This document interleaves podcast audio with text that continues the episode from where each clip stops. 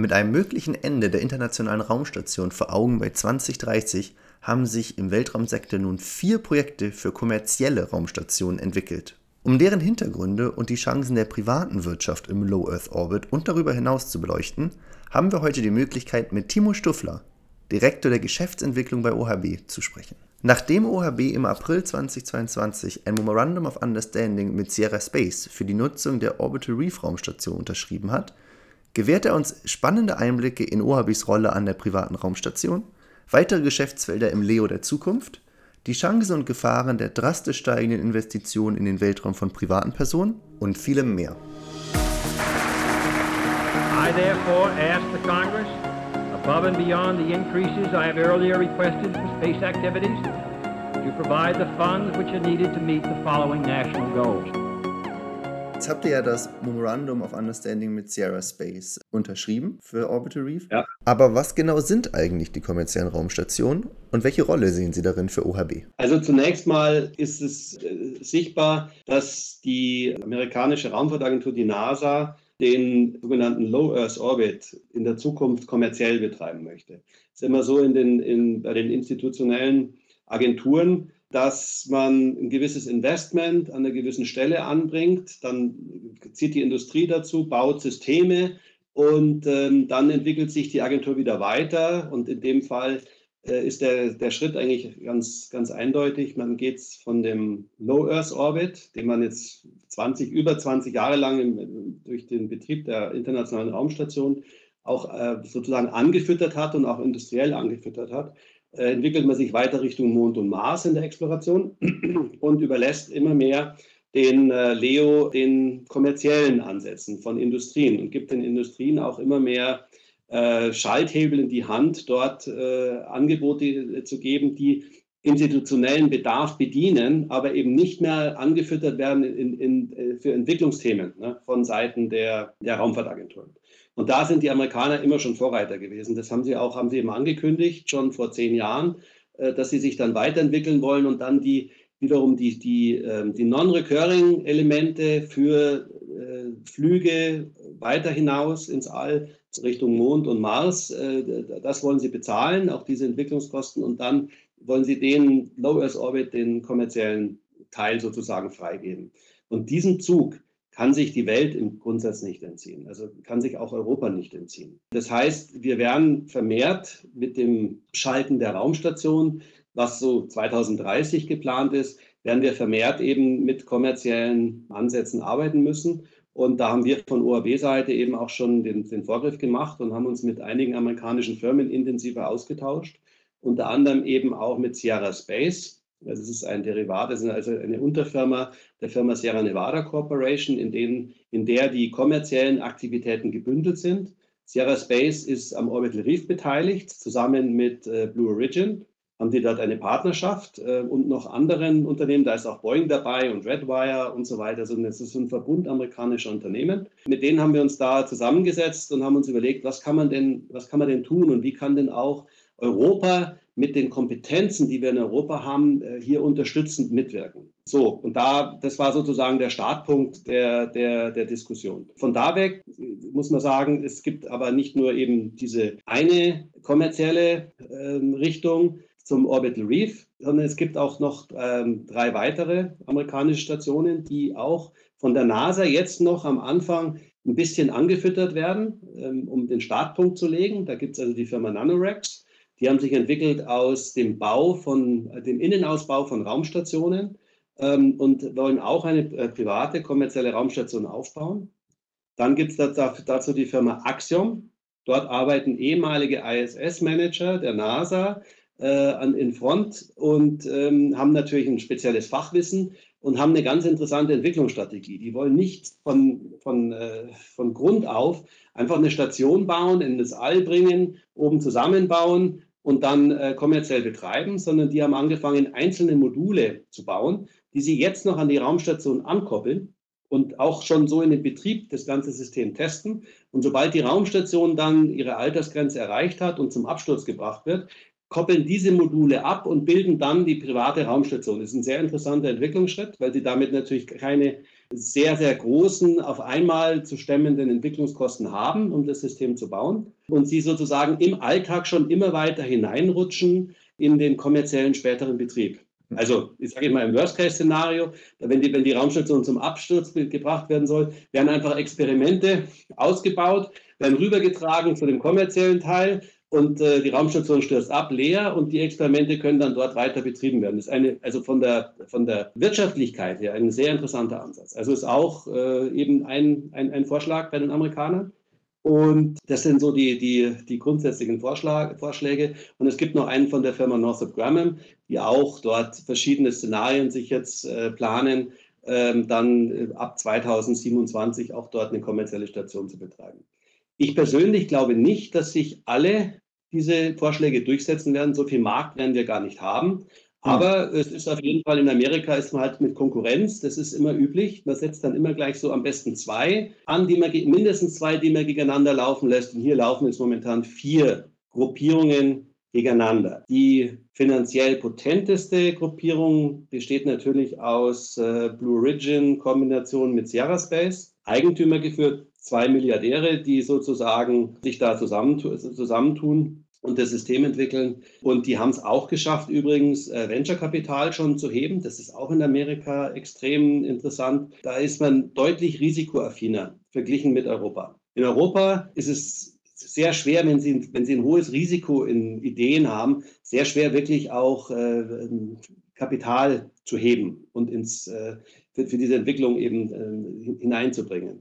Äh, in Amerika scheint das Ganze leichter zu sein. Und vor allen Dingen, wenn Sie dann so Lichtgestalten haben wie einen ähm, Jeff Bezos, äh, der da auch mit vorne dran steht, ist es vielleicht oder wahrscheinlich auch eben noch mal leichter. Die haben aber auf, haben es auf jeden Fall geschafft, 1,4 Milliarden, 1,4 Milliarden Euro oder Dollar in dieses System zu bringen und äh, damit eben auch äh, Investoren äh, anzuziehen. So. Und dieser Schritt der, der war natürlich ein wichtiger Zwischenschritt in der Gesamtfinanzierung von so einer, von so einer Station. Also die Raumstation selber, die war natürlich, ist natürlich schon auch eine ganz, eine relativ teure Party. Ne? In der Summe hat die ungefähr 150 Milliarden, ne? was, die, was die gekostet hat, wobei der europäische Anteil da natürlich deutlich geringer ist.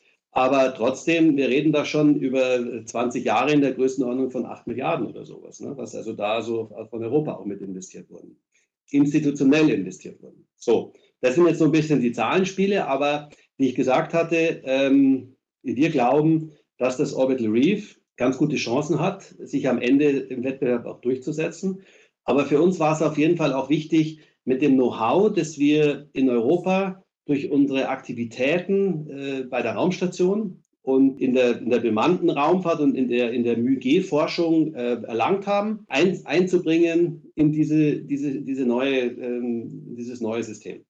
Und da gibt es einige Diskussionen jetzt, die wir mit Orbital Reef Kollegen führen. Also in dem Fall war es eben Sierra Space, der Sierra Space Anteil, mit dem wir hier kooperieren, wo wir ähm, mit unserer Erfahrung auch mitwirken können im Innenausbau, in den Rack-Systemen, ähm, im, im, im Gesamtlogistikszenario auch ähm, mit dem, äh, mit dem äh, neuen Habitat im, im Low Earth Orbit und äh, sind eigentlich ganz zuversichtlich, dass wir da auch zu unterschiedlichen ähm, Kooperationsdeals kommen können. Das ist ja schon mal sehr spannend. Das heißt, ähnlich wie OHB auch schon an der Hardware der ISS mitgearbeitet hat, würdet ihr auch hier am eigentlichen Bau der Raumstation beteiligt sein? Also den Innenausbau. Das ist ja. so, dass die, die, haben, die haben eine gewisse Aufteilung auch. Also das ist ja das Interessante zwischen Sierra Space und Blue Origin. Äh, Blue Origin entwickelt ja auch Raketen. Die entwickeln eine große Schwerlastrakete, die sogenannte New Glenn Rakete. Also wirklich ein Riesending, das da jetzt neu, neu gebaut wird, wird in Florida ganz neu, in, von vier Jahren hat man da große Hallen hochgezogen, in denen werden, also wird eine Riesenrakete gebaut. Ich meine, heute ist gerade die, die SLS äh, sehr erfolgreich gestartet, ja, Gott sei Dank, äh, für das Artemis-Programm, also auch ein ganz wichtiger Schritt übrigens. Aber eben diese, äh, diese New Glenn ist so in der gleichen Klasse. Ja. Die hat einen sieben Meter Innendurchmesser, also in Europa reden wir von momentan Ariane 5,4 Meter, sieben Meter Innendurchmesser. Die Artemis, die SLS ist noch ein bisschen, bisschen äh, äh, dicker, ähm, aber hat eben auch, die New Glenn hat auch eine Höhe von über 100 Metern. Und das sind also wirkliche Schwerlastraketen, die dort entwickelt werden. Und die werden auch entwickelt von Blue Origin. Und nebenbei, äh, dass sie diese Raketen entwickeln, sind Sie auch noch beteiligt jetzt eben an dieser ähm, zukünftigen äh, Habitatentwicklung für die Raumstation. An den Habitatentwicklungen ist auch Sierra Space beteiligt und Sierra Space entwickelt ein Transportvehikel gerade für die NASA, für die Raumstation, das, den sogenannten Dream Chaser. Das ist ein, ähm, ein Fluggerät, das ist so ein kleines Space Shuttle, ein Fünftel der Größe des Space Shuttles, mit Flügeln ausgestattet, fliegt dann zur Raumstation, dockt dort an, äh, kann dann entsprechend Nutzlast und auch Crew, also momentan reden wir nur über eine Cargo-Version, die gerade gebaut wird für die Raumstation, aber die entwickeln auch gerade die Sierra Space eben einen, einen, einen wie sagen die, ein astronautisches Träger. Ne? Also es ist leichter im Englischen Crude, äh, Crude Vehicle. ähm, mit, mit dem sie dann auch Astronauten und Astronautinnen äh, zur, zur Station bringen können. Ähm, und damit haben die natürlich ein End-to-End-System. Sie haben also den, den Start, äh, das Startsystem, sie haben dann den, den Platz, wo, die, wo, wo, wohin geflogen wird, sie haben das Transportvehikel, das haben sie dann alles in einer Gruppe. Und unser Fachwissen eben, das wir aufgebaut haben durch Aktivitäten bei der Raumstation, äh, für zum Innenausbau, das heißt REC-Systeme, Lebenserhaltung, also auch Air Monitoring ähm, und so weiter. Auch zum Beispiel ähm, Astronauten-Trainingssysteme, sodass die auch ihren Muskelsysteme noch erhalten. Da haben wir also auch eine ganze Menge Erfahrung gesammelt. Und da können wir unterstützen im Innenausbau. Und im Endeffekt kann man die Leistung, wenn wir die bringen zur Unterstützung, kann man dann wieder benutzen zum Einkaufen von, von äh, Crewzeit für Experimente, zum Upload von Experimenten oder wenn man dann noch weitergeht, auch sogar zum Flug von Astronauten auf dieser kommenden, kommenden Raumstation. Wo wir also auch mit ähm, eben von Europa her nicht ein ganz eigenes neues System entwickeln, sondern uns daran beteiligen können. Aber natürlich gibt es auch Bestrebungen, äh, europäisch unabhängig zu sein und auch dort äh, in der Zukunft dann in der bisschen ferneren Zukunft wahrscheinlich dann auch wieder eigene Fähigkeiten und eigene Stationen aufzubauen. Also das ist jetzt parallel dazu. Aber für uns ist jetzt der naheliegendste Schritt und der nächste Schritt von UAB-Seite, hier wirklich mitwirken zu können und da, sage ich mal, das ganze Wissen, das wir gesammelt haben und die Fähigkeit, die wir aufgebaut haben, über die letzten 20 Jahre Raumstation ISS äh, hier mit einzubringen. Und das wird dankbar von den Amerikanern auch angenommen bei Artemis versucht die ESA ja auch intensiv ihre, Expertise mit reinzubringen, um möglicherweise Europäer auf den Mond zu stellen. Das ist ja ein beliebtes Phänomen innerhalb der europäisch-amerikanischen Kooperation für den, äh, für den Weltraum. Äh, interessant, dass das auch also von der privaten Seite eine Rolle spielt, dass man, äh, also plant ihr die Aktivitäten in den Raumstationen, lass es äh, Experimente sein oder lass es Tourismus sein oder wo auch immer der Markt hinführt im, im Leo, dass, dass ihr da eure Expertise und euer Wirtschaftsfeld weiter ausbaut? Nee, nee, das ist, das ist genau der, der Weg. Natürlich müssen wir ein bisschen schauen. Wir sind ja eine deutsche Firma und eine europäische Firma mit, einem, der Zentrale in Deutschland.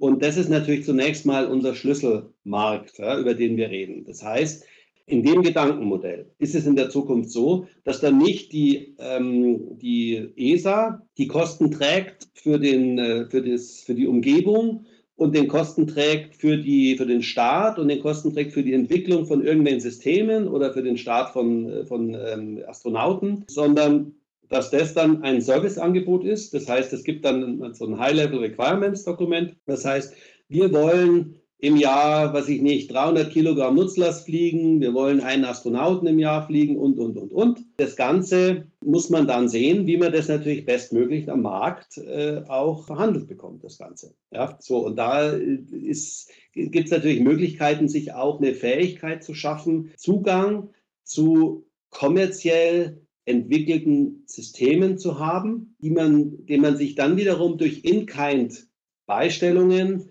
äh, erkauft. So, das ist so ein bisschen das Gedankenmodell.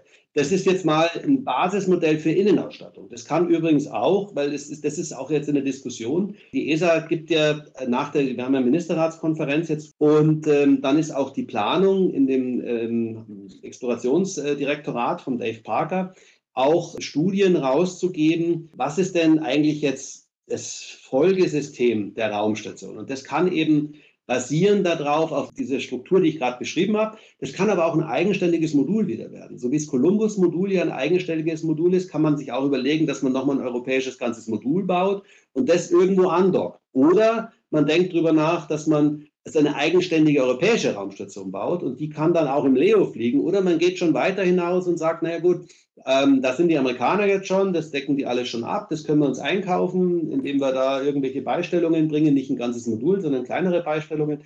Wir wollen gleich weiter hinausgehen. Das ist noch nicht entschieden.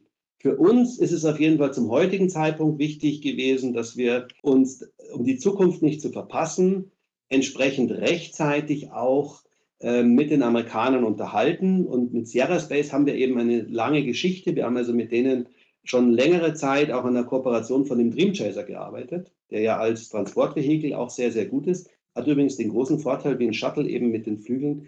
Ein Dream Chaser kann überall auf der Welt auf äh, Flughäfen, auf Landebahnen landen, die also auf denen ein Airbus A320 landen kann. Und damit haben sie immer sofort äh, die, die, Zugangsfähigkeit zu allen möglichen Ländern, ähm, die eben jetzt hier einen Bedarf haben oder die einfach eine, eine Verarbeitungsstelle haben, um äh, Zugang zum Weltraum zu haben. Also das ist eigentlich auch ein, ein sehr großer Vorteil. Es ist nicht eine Kapsel, die an, einer, an einem Fallschirm irgendwo runterkommt und dann irgendwo ins Wasser platscht oder in die, in, in die Wüste, äh, sondern ein wirklich ein kontrolliertes Landesystem und, mit, und, und das auch wiederverwertbar ist, mehrfach wiederverwertbar ist, sodass man da wirklich auch, wenn man eine, einen Wirtschaftsraum Leo sich betrachtet oder einfach einen Wirtschaftsraum Mond, dann auch eine Exploration, wo man wirklich auch einen, einen, einen, anderen Zugang bekommt. Das ist ja sowieso eine, eine spannende Entwicklung, wie viel Zugang wir zum Weltraum kriegen können und wie die äh, auch durch die privaten Sektor jetzt die Entwicklung da sehr stark steigt. Ich weiß das gerade von Ideen, die immer mal wieder vorgeschlagen werden zu der Space-Based Solar Power. Sollte immer wieder überlegen, ob man nicht die, ja, die Energie im Weltraum ernten kann und dann äh, zurückschicken. Und dass es gerne mal daran scheitert, einfach, dass man eine Unmenge an Launches hinkriegen müsste. Wenn Länder im Leo beteiligt sein wollen, dann müsste das auch bedeuten, dass die deutlich mehr Zugangshäfen herstellen in nächster Zeit. Ja, also zunächst mal ist es klar, dass äh, also die Schlagzahl wird zunehmen.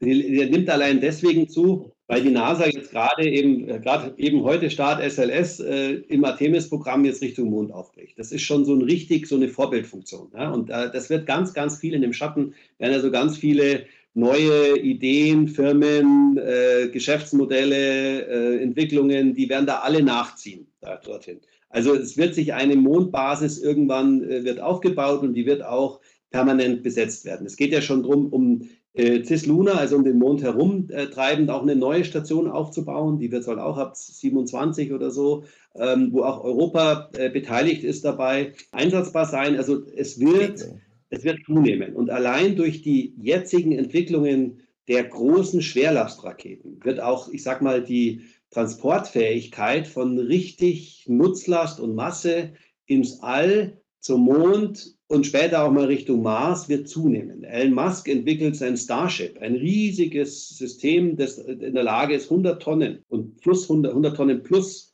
in den Low Earth Orbit zu bringen. Und dann möchte er ja auch weiter hinaus äh, praktisch auf dem Mond damit landen und weiter hinaus dann auch mit dem Starship mal zum Mars zu fliegen und auch wirklich bemannt äh, oder crewed, äh, astronautisch auf dem Mars zu landen. Ein Elon Musk mag wirklich in der Lage sein, dazu dafür zu sorgen, dass die ersten Menschen auf dem Mars kommerziell dorthin gebracht wurden und dort sind.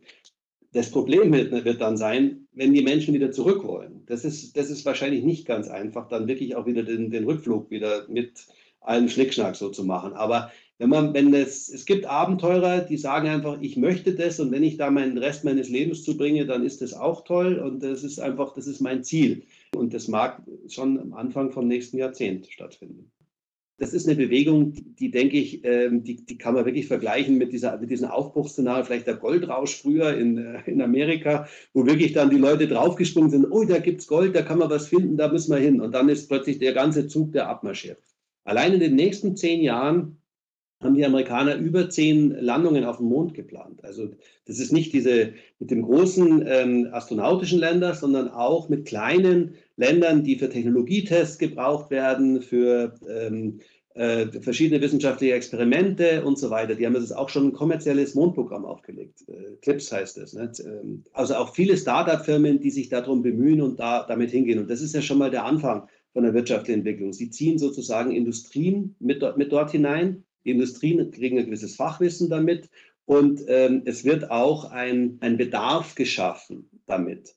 Ähm, ich habe sogar schon Senatoren in Amerika auf dem Space Symposium davon sprechen gehört, dass man also von einem Earth-centric Ecosystem in ein Solar-centric Ecosystem sich weiterentwickelt und dass das der neue Gedankengang ist. Also da werden also Märkte von den Trillionenbereich, also über 1000 Milliarden und so weiter äh, definiert werden. Dann gibt es natürlich noch andere Anwendungen, wie Sie haben es vorher gesagt, äh, eben Energieerzeugung. Sie haben keine Atmosphäre, sie sind direkt im All. Die können Energie erzeugen damit. Da gibt es also auch verschiedene Vorschläge. Die Frage ist dann immer, wie kriegt man die Energie auf die Erde runter, wo man sie braucht. Da gibt es also Möglichkeiten, über Mikrowellen zu übertragen, mit Laser zu übertragen oder eben dann zu transportieren oder vor Ort auch Tankstellen aufzubauen, die dann zum Beispiel, wenn sie Wasser dort oben haben und sie nutzen die Energie, um dann Sauerstoff und Wasserstoff eben zu erzeugen, dann könnte man da auch wieder nachtanken, was, was immer da fliegt und, und, und, und kommen wird. Also es wird sich was entwickeln. Es wird verstärkt äh, auch geflogen werden. Es werden verstärkt Nutzlasten auch ins All transportiert werden. Allein diese großen Raketen sind in der Lage, das, unsere bisherigen Fähigkeiten, sage ich mal, zu verzehnfachen. Ja, also und das wird, das wird, das wird passieren. Und da, da, da werden wir auch dabei sein. Das ist eine interessante Geschichte. Ja, also das, wie vorhin sagte ich den Goldrausch, aber auch so das Let's Go West-Prinzip der Amerikaner, wo man von der Ostküste sich langsam zur Westküste weiter vor, äh, vorgearbeitet hat. So arbeiten wir uns jetzt etwas weiter ins All hinein und dann immer ein bisschen weiter weg von der Erde.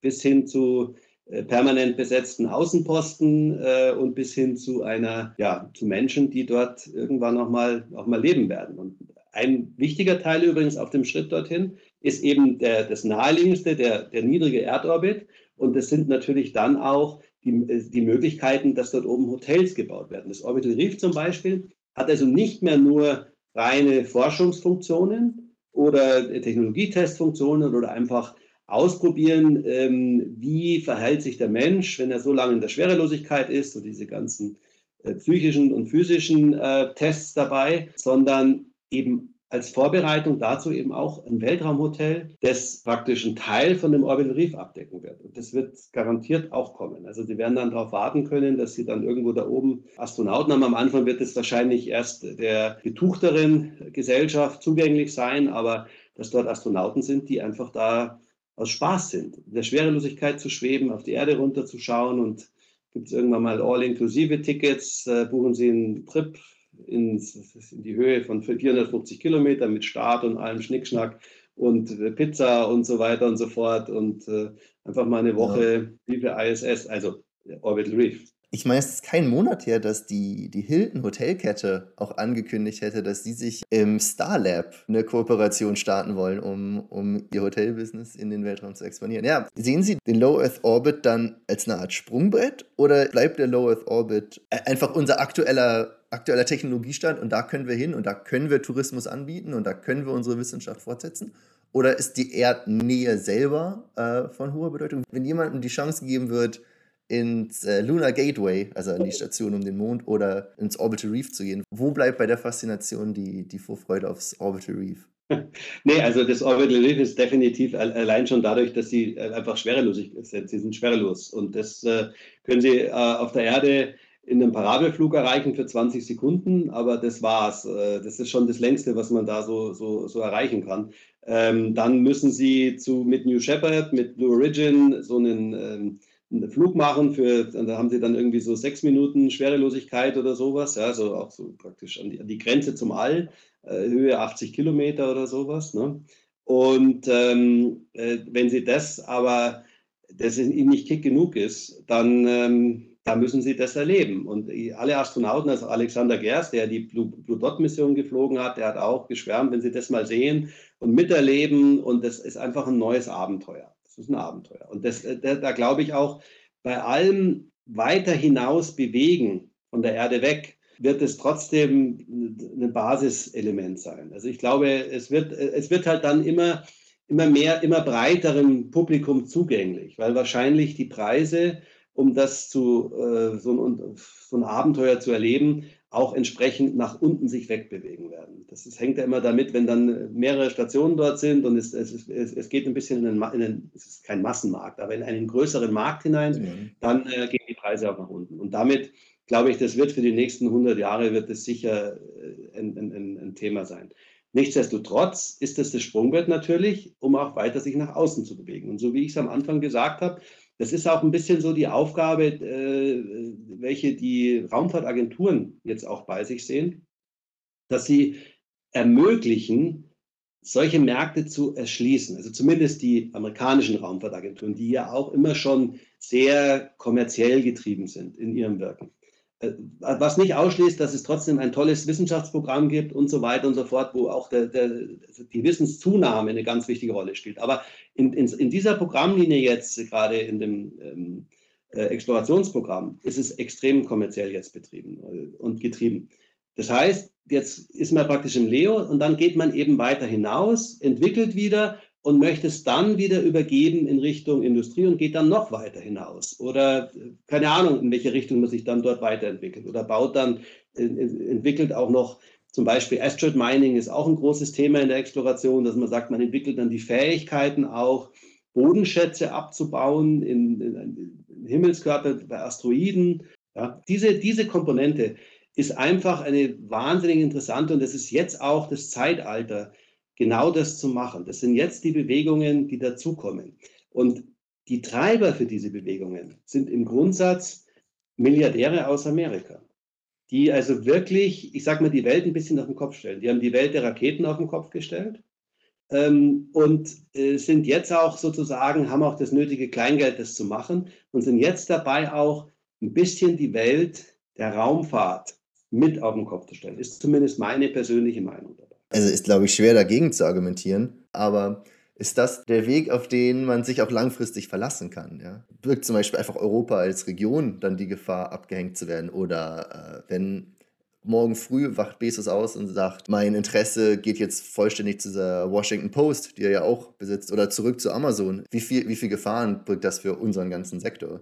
Also es ist, das ist eine gute Frage. Es ist natürlich schon wichtig, dass wir auch jetzt, das war jetzt ein bisschen so die, die, ähm, das der positive Blick auf das Ganze, aber natürlich muss man, muss man definitiv auch hinterfragen, ähm, dass wir eigene Fähigkeiten natürlich behalten und nicht nur abhängig sind von dem Wo und, äh, Wohl und Weh eines Einzelnen oder von ein paar Milliardären das, und, und, und, oder einem Präsidenten in Amerika oder sonst irgendwo. Das ist auch klar. Also äh, da gilt es so eine, die richtige Balance zu wahren. Auf der einen Seite das zu nutzen, was sich dort entwickelt und durch geschicktes Verhandeln auch für Europa einen Vorteil, einen Vorteil, herauszuarbeiten, aber auf der anderen Seite natürlich auch darauf zu achten, dass wir selber auch Fähigkeiten und äh, zu behalten, denn und, und in Industrien, das ist ganz wichtig, äh, sowas auch mit einer kontinuierlichen Linie zu unterfüttern. Also Know-how ist, ist, ist, sofort weg, wenn, wenn, wenn also wirklich zu lange und man verlässt sich auf irgendwas und da wird man träge und, und satt und äh, es läuft ja alles und äh, Nein, also man muss wirklich da schon ein bisschen eine Gratwanderung gehen. Aber äh, das ist für uns jetzt trotzdem kein, äh, kein Abbruch, weil die aktuelle Zeit ist ja so, das Know-how haben wir, was wir aufgebaut haben und wir wollen es jetzt einfach auch weiter einsetzen. Und wir wollen es einsetzen mit einem Hebel, äh, mit dem wir auch für Europa was erreichen können. Das ist jetzt die aktuelle Geschichte. Aber am Ende muss Europa auch trotzdem eigene Fähigkeiten behalten. Und da, da sind jetzt auch eben gerade Diskussionen, da geht es bei der ESA um sogenannte Inspiratoren. Ähm, das hat ja auch so eine High-Level Advisory Group, hat die auch an der Stelle auch nach außen gegeben. Und da gibt es einen Inspirator, der also auch genau in diese Explorationsgeschichte geht. Ähm, das ist diese Sache mit der Human and, uh, and Robotic Exploration dass man wirklich sich Gedanken darüber macht. Und wir waren auch gerade jetzt in Frascati zwei Tage zusammengesessen, auch mit der ESA und so weiter und so fort und haben darüber auch diskutiert. Was bedeutet das eigentlich und wo, wo, wo möchte sich Europa hinentwickeln? Einer der größten Vorteile ist natürlich auch die eigene Infrastruktur, die damit zusammenhängt. Am Ende kann man sich ja gut vorstellen, dass sobald es erstmal etabliert ist, man ohne weitere Probleme auch andere Faktoren der Wirtschaft äh, integrieren kann, sagen wir In-Orbit Manufacturing, also das Bauen von allen möglichen Geräten im Orbit selbst anstelle vom Hochschießen. Ja, also man muss das immer sehen, dass sich wirtschaftlich rechnet. Also man muss natürlich ja. immer gucken, dass die Transportkosten äh, nicht alles auf, äh, auffressen, was man da so an Gewinn möglicherweise noch erwirtschaften kann. Äh, und und was, was baut man wo, an welcher Stelle? Also das äh, ist sicher auch nochmal eine Frage. Und ähm, es ist der jetzige, der jetzige Schritt geht ja praktisch, wir entwickeln eine neue Infrastruktur, oder es wird eine neue Infrastruktur entwickelt. Diese Infrastruktur wird ausgestattet für die, der, der, mit der Möglichkeit, auch Nicht-Raumfahrtmittel anzuziehen über zum Beispiel Tourismus oder irgendwelche Pharmafirmen, die irgendwas fertigen wollen und so weiter, kann aber nach wie vor auch noch in einem breiten Rahmen eben ähm, die Wünsche von ähm, Raumfahrtagenturen erfüllen und dann institutionell eingesetzt werden. So, und das ist eigentlich ein schöner Schritt, weil man damit äh, nicht sofort sagt, ich, ich, es ist alles kommerziell, weil die Frage ist natürlich sofort, wo ist denn der kommerzielle Markt überhaupt? Ich meine, der muss sich ja auch mal entwickeln. Also auch gerade äh, äh, Raumstation ist es schon deutlich näher, aber wenn ich zum Mond gehe, wann wird die erste Banane kommerziell auf dem Mond verkauft? Also äh, da, dazu muss ja erstmal alles aufgebaut werden, der Transport muss dorthin gehen, Leute müssen dorthin, keine Ahnung, die haben dann ein äh, Sechstel der Schwerkraft, äh, sind dann also deutlich, äh, deutlich leichter. Ähm, zum Hinkommen toll, zum Zurückkommen wird es wieder schwieriger, aber trotzdem, man kann da tolles Teilsicher haben. Ähm, und, und da muss man mal sehen, ähm, was, was sich da weiterentwickelt. Also ähm, aber jetzt sind wir eben in dem, in dem Schritt, wo wir nicht sofort, wo, sondern wo sich dieser ganze kommerzielle Wirtschaftsraum erstmal jetzt ähm, dann die Basis gelegt wird, dass er sich entwickeln kann. Und erst wenn das mal erfolgt ist, dann gibt es sicher noch einige Technologietests zum eben Erzeugung von Energien auch äh, und dann Überlegungen, wie kann ich die Energie auch dann im, im Transportieren zur Erdoberfläche runter. Und da gehört auch das ähm, In-Orbit Manufacturing dazu, dass da sicher auch wieder die Agenturen natürlich erstmal das Ganze anfüttern werden. Und da wird sich sicher in 20, 30 Jahren noch was weiter rausentwickeln, bin ich auch überzeugt davon. Aber es ist halt ein Schritt für Schritt für Schritt Geschichte und nicht so ein, so ein, so ein Riesensprung tut der Sache aber auch gut, weil natürlich die Technologien auch dann nachgezogen werden, gereift werden und dann kann man sie einsetzen und dann zieht man Investoren noch an, weil man Businessmodell darstellen kann. Das ist einfach sehr spannend. Ich weiß, ich habe vor gar nicht langer Zeit, es ist kein Jahr her, habe ich einen, ähm, hat glaube ich äh, PwC einen Report veröffentlicht über die Lunar Economy, also wo sie einfach so ein bisschen äh, vorhergesagt haben, was kommt. Es ging irgendwie auf 140 Milliarden bei 2040 und die Hauptfirmen, die, die Sie da vermutet haben, waren, wenn ich mich richtig erinnere, in, äh, in, äh, in Mining, wie, wie Sie eben schon gesagt haben, aber auch äh, die Automobilindustrie, die da sehr viele Verbindungen wohl herstellen kann. Mhm. Ja, also es ist, glaube ich, generell einfach spannend, in, in wie viel Richtung es sich entwickeln kann und wie viele verschiedene Modelle, äh, verschiedene Zukünfte vorhersagen. Ja, und das ist, das ist ja so, wenn die Infrastruktur mal da ist, dann können ähm, kleine Firmen natürlich auch nachziehen, Startups, die Ideen haben, die Überlegungen haben, ziehen nach. Und auf einmal wird so das ganze Potenzial äh, frei, ne, was man da alles rausentwickeln kann, wie man das nutzen kann und wie man dann Geschäftsmodell rausmachen kann. Wer hätte geglaubt, dass man irgendwie mal hier telefonieren kann, einfach auf, auf der ganzen Welt mit einem einfachen Telefon, mit einem, einem Handy, ja, und kriegt alle Daten dazu und so weiter und so fort. Und auf einmal hat man das Handy und dann gibt es die Apps, die werden wieder entwickelt, die setzen darauf auf. Und genau solche Entwicklungen wird es sicher auch geben. Wenn die Infrastruktur da ist, wenn das Transportsystem da ist und so weiter und so fort, dann werden Sie mal sehen, was da an, an äh, neuen Wegen, die, die mögen nicht alle zum Erfolg am Ende führen, aber ein paar führen wahrscheinlich wieder zum Erfolg. Und dann haben wir halt den, den zweiten Amazon, wenn dann irgendwie Transport zum Mond gibt oder den dritten Google und den vierten, was auch immer. Also dann werden sich auch äh, von einem kleinen Unternehmen wieder mit viel Hebel und Wachstumspotenzial wirklich große Wirtschaftsunternehmen rausentwickeln können. Ähm, das ist, ist sicher wie das Arm in der Kirche, aber es braucht natürlich seine Zeit. Das ist ja bestimmt auch die Vision von, von der NASA, wenn sie jetzt äh, so stark auf die Kommerzialisierung setzen. Es zeigt sich ja auch dadurch, dass ähm, dass so viele Firmen am Orbital Reef arbeiten. Dass das äh, eine Kooperation von Minimum sechs Firmen sind, sowieso. Ja. Ja, zeigt ja schon, wie. Äh, also, und viele, die noch Zulieferer sind, das sind jetzt nur die, die, die zentral sozusagen im Kernteam sitzen, sondern da gibt es ja noch ganz, ganz, ganz, ganz viel drumherum. Und das ist auch natürlich etwas, das ist auch, was die NASA immer ganz gern macht. Sie möchten einen Hebel erschaffen. Sie, sie fangen an, mit ihrem Investment und möchten dann sozusagen einen kommerziellen Hebel dahinter bringen, sodass das Investment aus einem Dollar macht 10 Dollar oder 100 Dollar oder wie auch immer. Und solche, solche Hebel wollen sie haben und die, die sehen sie jetzt ganz deutlich gerade in diesem, in, in, in diesem Bereich. Aber was natürlich hier jetzt neue, eine, eine größere Dynamik auch in das Gesamtsystem bringt, sind natürlich dann wiederum die Investments von Privatpersonen. Äh, der Jeff Bezos investiert übrigens jedes Jahr durchschnittlich eine Milliarde Dollar in seine Firma. Also, und das bringt ihn an, äh, an die neunte Stelle von, vom Budget von Raumfahrtagenturen weltweit. Also der hat, der hat also einen, Wahnsinns, einen, einen Wahnsinnshebel auch. Ja. Das ist natürlich für die NASA einerseits total toll, aber andererseits sind die natürlich auch Konkurrenten dazu. Also es gibt ja gewisse, äh, wie soll ich sagen, eine, eine Herausforderung ja, hier.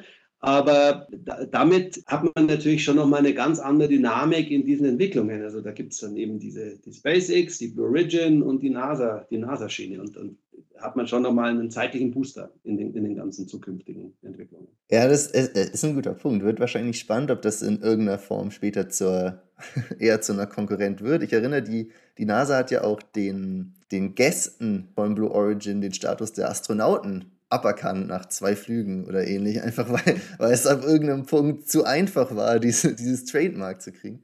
Mal schauen, wie lange da, da der Frieden herrscht.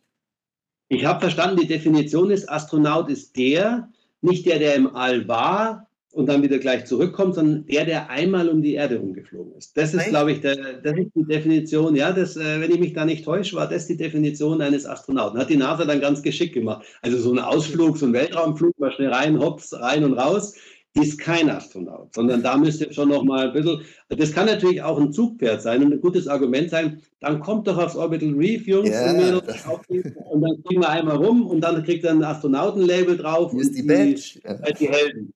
Genau.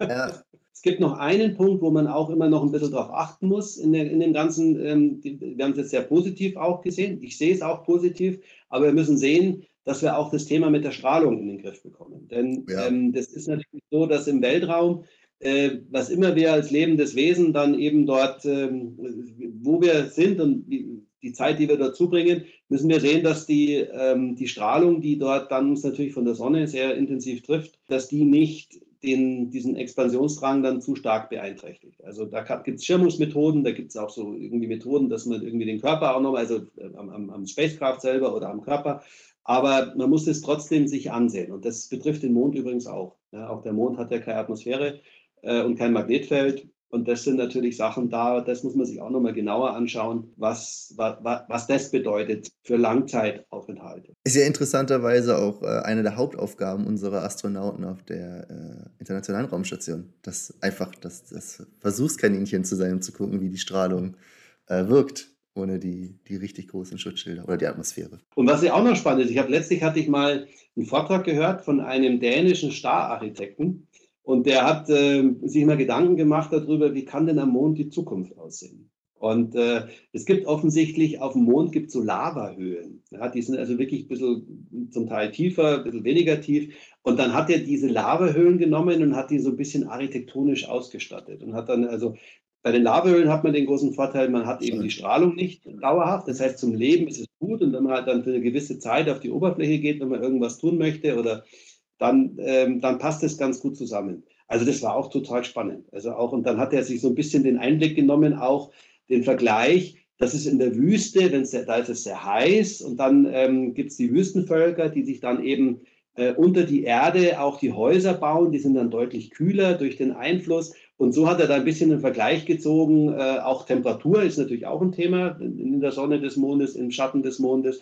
Ähm, und dann unter die Erde gehend und diese Höhlen ausgestattet und hat die dann so schick ausgestattet, so mit so, mit so wirklich architektonischen Kniffen und so und mit Licht und, und etc., wo, wo, man richtig auch Lust bekommen könnte zu sagen, Mensch, das wäre doch mal toll, da eine gewisse Zeit mal zuzubringen da oben. Und, ja. okay. Also das nur als kleiner Abschweifer. Ne? Ja, aber es ist ja, es ist ja generell immer immer faszinierend zu sehen, wie Weltraumthemen schaffen, die Werke von Kulturschaffenden zu durchdringen. Also auch in den 70er und 80ern, die, die einfach die, die Faszination ja. auch da zu sehen, ist ja, ja wirklich ein Geschenk. Genau, und ich, ich bin mir sicher, wenn, wenn äh, der Hilton Manager den Vortrag gesehen hätte, dann wüsste, jetzt schon, äh, wüsste ich jetzt schon, wie das erste Hotel auf dem Mond ausschaut und welches, welches Label da drüber hängt. Ne? und es gibt übrigens, letztlich war ich am Knes-Stand äh, hier auf dem IAC-Kongress und mhm. ähm, dann war ich erstaunt, weil da war, da war dann ein, äh, ein Bild von so einem Champagner-Weingut und äh, es war wirklich interessant zu sehen. Also da hat dann wirklich dann der, ähm, ein Angestellter von dem, von dem Champagner-Weingut aus Frankreich hat dann da so ein Video ablaufen lassen und dazu erklärt.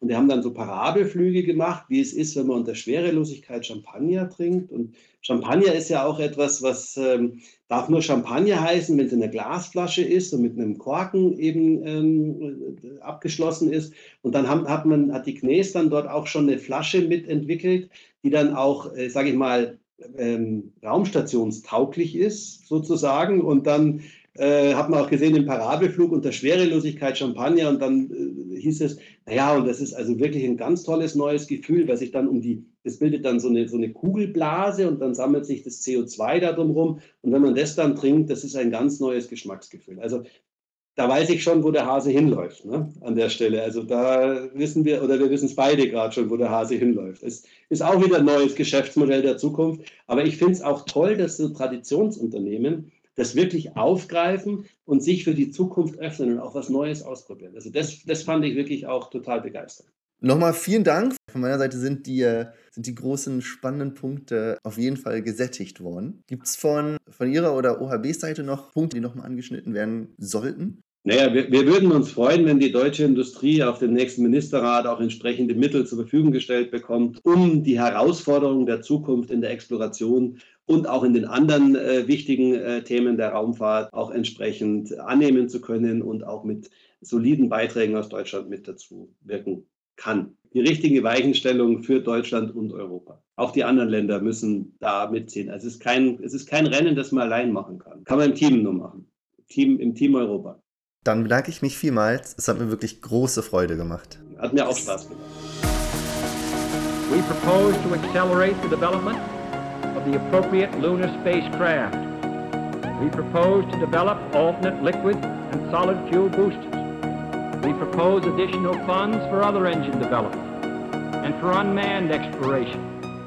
Vielen Dank nochmal an Timo Stuffler für das gute Gespräch. Und falls ihr Fragen oder Anregungen habt, dann schickt diese doch bitte an weltraumwirtschaft.outlook.de.